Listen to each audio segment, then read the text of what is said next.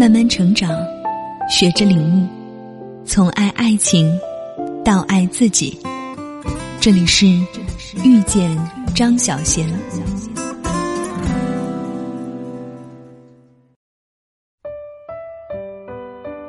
前两天，阿里总裁蒋凡的妻子公开点名网红大 V 张大奕，这是第一次，也是最后一次警告你，再来招惹我老公，我就不客气了。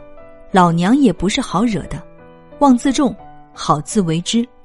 艾特张大义，这句话真的太契合大家对总裁夫人撕小三的想象了，简直是个阅读理解送分题。第一次也是最后一次，本人间富贵花有空搭理卖货小三，都是抬举他了。再招惹我老公，我就不客气了。还敢死缠烂打，小心老娘动动小指杀你于无形。望自重，好自为之。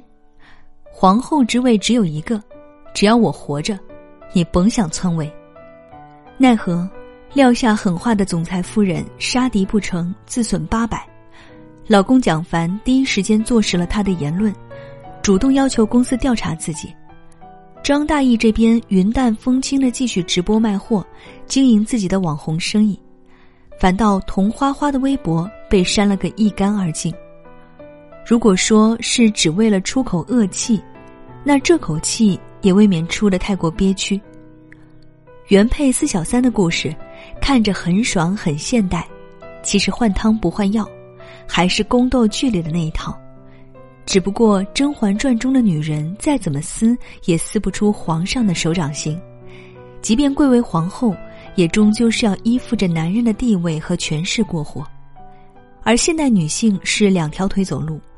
没了老公还有工作，都没了还能再找。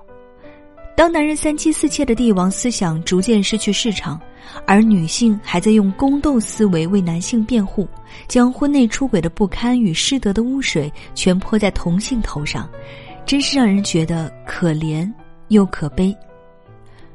如果说童花花的这招是迫于离婚大势逼近，一名全职老母亲为争取最大金钱利益的无奈之举，那此前《青春有你二》里二十一岁的申冰被原配锤到退赛，断送光明前程的故事，正是残留在女性体内的男权遗毒在作威作福。故事很简单，一开始男方隐瞒自己的已婚身份，欺骗了小姑娘的感情。只想谈个甜甜恋爱的小姑娘，莫名其妙被小三，恋情暴露后，奈何此时小姑娘已用情至深，越陷越深，而出轨男继续装死，坦坦荡荡的和小姑娘交往，不做表态。小姑娘最终醒悟和渣男分手，打算重振旗鼓搞事业，没想到事业没搞成，倒是被这一段经历搞下了舞台。而在这件事中，加害者出轨男全程把自己摘得干干净净，原配和小三两个受害者之间火力全开，一副不整死对方不罢休的气势。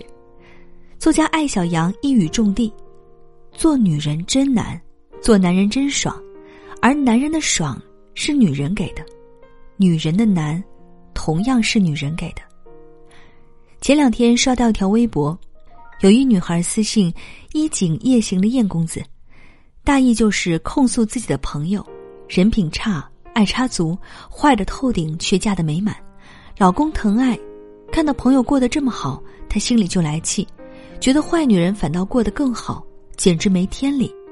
公子回了一句：“不要嫉妒别人，过好自己的生活。”评论里有不少人在骂公子带节奏当圣母，说这类朋友就是生活中人人喊打的高段位小三，最后嫁得好，难道不觉得不公平吗？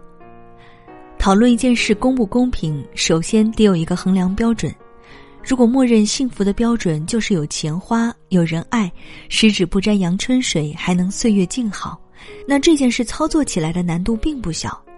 首先，你得运气好，遇上一个志同道合的好男人。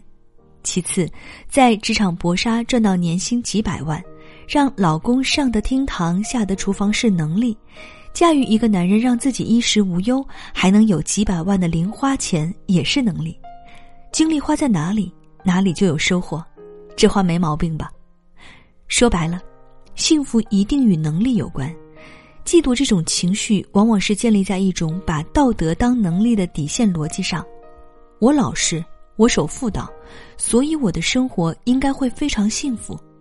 还真不是这样。想想看，女孩的渣男体质怎么来的？是守妇道守来的。用守妇道的观念来对待感情，自然会招来要求你守妇道、玩弄女性、男权思想至上的男性。就像讨好型人格必然会招来巨婴一样，被动等待男人的进攻、追求，把自己当做猎物。开始一段恋爱关系时，一方面会被男性的态度牵着鼻子走，不回消息就坐立难安，等不到表白更是辗转反侧；另一方面又竭力想控制、占有对方，翻手机、查导航。男人越优秀，女人的危机感就越强。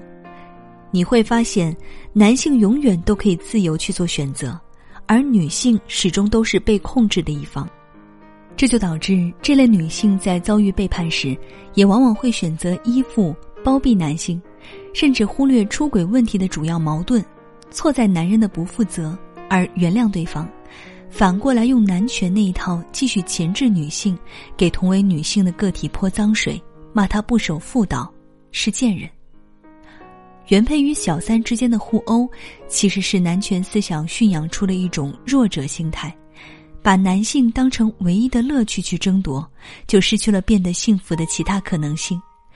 女性裹着小脚走了几百年，才终于挣脱束缚，怎么就不懂，让你快乐的不是做男人的妻子或情人，而是拥有选择权？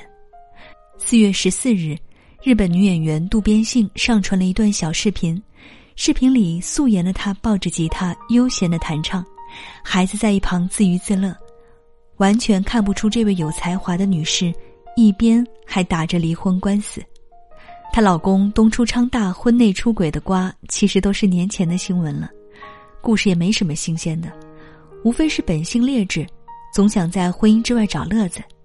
幸怀孕期间，她出轨了二十岁出头的美酒女孩唐田英里佳。前段时间，东出昌大公开道歉，说自己目前与性处于分居状态，每天只能和孩子视频通话。当时他还表示要继续和性沟通，尝试修复关系。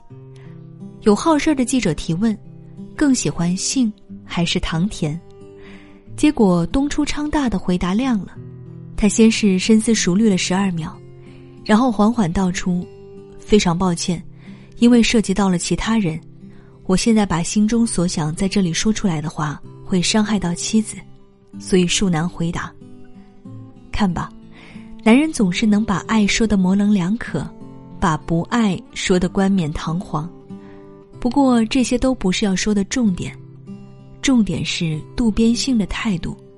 当初东出的绯闻第一次传出时，信质问过丈夫，当时东出当场否认，信选择了相信。今年年初，东出婚外恋的实锤落下后，信摘掉了婚戒。面对记者的追问，说一切都以工作室声明为准。至于其他事情，他把解释权交给了当事人丈夫。此后，东初曾因拒绝道歉导致事业停摆、广告被退，整个人焦头烂额。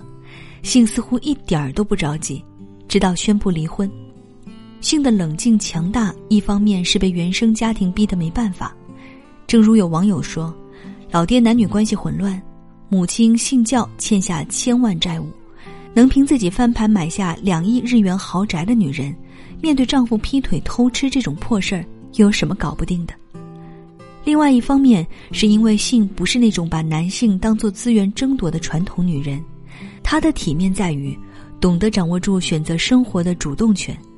信说：“我自己不是精明的人，绕远路的时候很多。用兔子和乌龟来比，我会是那只乌龟，但我不会认输，也不会输。实际上，过得好的女性，她的战场不再局限于男性，而是面向整个世界。她既不是原配，也不是小三，而是另辟赛道，自己既是自己人生的参与者，又是裁判。”又想起被贝索斯出轨后，麦肯齐慷慨退出股权争夺，保住贝索斯亚马逊王者的佳话。当时很多人为麦肯齐抱不平，觉得老娘陪丈夫从车库创业，一路辛酸二十五年才培养出的全球首富，怎么就被一个已婚女博主半路截胡？猜想麦肯齐绝对不会轻易让步。结果麦肯齐分得干脆利落，通常要反复撕扯上几个回合的离婚程序，被他处理得云淡风轻。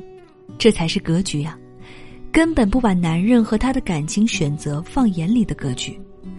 麦肯齐说：“拥有一位成功的丈夫是自己撞了大运，但相比名利，我更不愿意被丈夫的成功所定义。”言下之意就是，你要当首富，我还要当作家呢，不低你三分。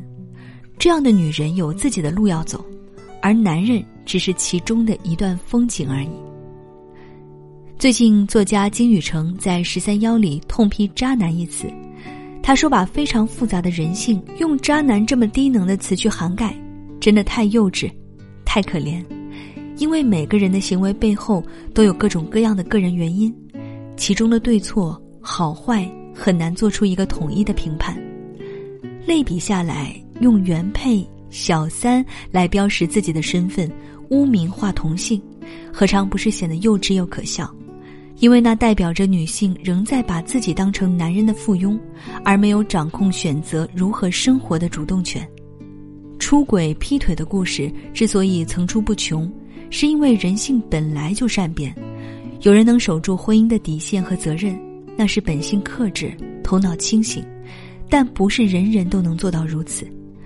与其在感情里为男人争个高低，不如坐下来抄一遍成就自己的十二字真言：立足现实，认清形势，放弃幻想。不必去做张爱玲笔下的红玫瑰和白玫瑰，也不必去做朱砂痣或者明月光，更不必当依附于男人的凌霄花。做一株像树旁的木棉吧，像麦肯齐女士那样。